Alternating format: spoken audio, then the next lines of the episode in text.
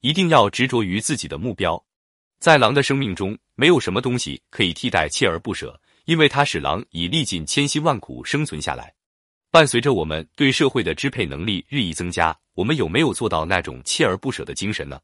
事实告诉我们，在我们身边依然有许多像狼那样锲而不舍、执着追求目标的成功者。人终生的奋斗，锲而不舍，所执着的只是一种态度，一种对自己以及对世界的态度。人生最重要不是天才的智慧。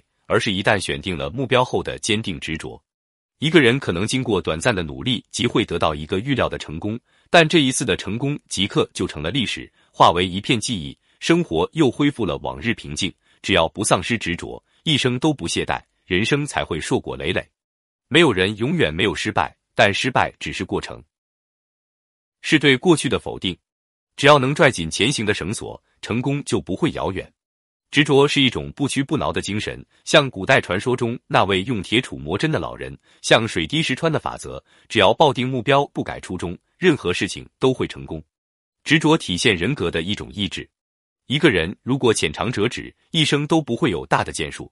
在执着面前，才华是苍白的；具有超人的才华而缺乏永恒的执着，便如那与乌龟赛跑的兔子，虽然才华横溢，却不能最先到达成功的彼岸。执着是衡量一个人能否成大器的试金石，是卓越与平凡的尺度。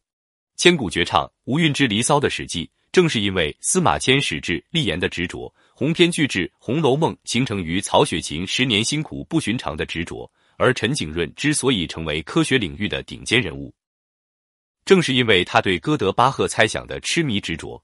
成功不必炫耀，因为若丧失了执着，失败就会接踵而至；失败不必毁丧。只要保持永远的执着，就一定会走向成功。人生只要不丧失执着，就定然是灿烂的人生。保持目标。钢琴家弗莱谢尔在伦敦参加演出时，乐团指挥塞尔请他去讨论一首乐曲。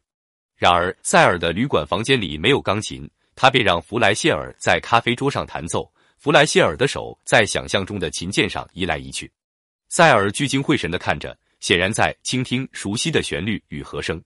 弹毕，塞尔说：“很好。”弗莱谢尔笑道：“不行，许多音符我没能弹到。”大师拈花一笑的风采已成为往昔，可他们对艺术的执着却留在了我们心间。还有那张咖啡桌上无声的琴声。美国首位女司法部长雷诺回忆说：“小时候，他家住在佛罗里达州的一间小木屋。有一天，雷诺那位对建筑一无所知的母亲突然宣布，她要兴建一间新屋，并马上开始学习泥瓦匠。”电工、挖掘地基和盖房设计等技术。当时的女性不能领取电工牌照，她只好将其所学传授给丈夫，由他领取牌照。房屋最后顺利建成。一九九二年，佛罗里达州刮飓风，许多著名设计师建造的房屋都被刮倒，而该屋却完好无损。雷诺说：“这件事对我有象征意义，那就是只要有执着之心，便万事可成。”凭这一信念，雷诺在自己的政治生涯中无往而不胜。执着于目标，如同船后的波纹，只有过后才能发现它的美丽。当成功之日，回想曾经为之付出的心血与汗水，你就会品咂出一种苦尽甘来的幸福。所有曾经的苦涩，都成了岁月里生动的点缀。有一份执着的努力，便会多一份美丽的回报。有三只猎狗追一只土拨鼠，土拨鼠钻进了一个树洞，这个树洞只有一个出口，可不一会儿。从树洞里钻出了一只白色的兔子，兔子飞快地向前奔跑，三只猎狗围追堵截，兔子急了，噌的一下爬上了另一棵大树。兔子在树上仓皇中没有站稳，一下子掉了下来，砸晕了正仰头看的三只猎狗。兔子乘机逃跑了。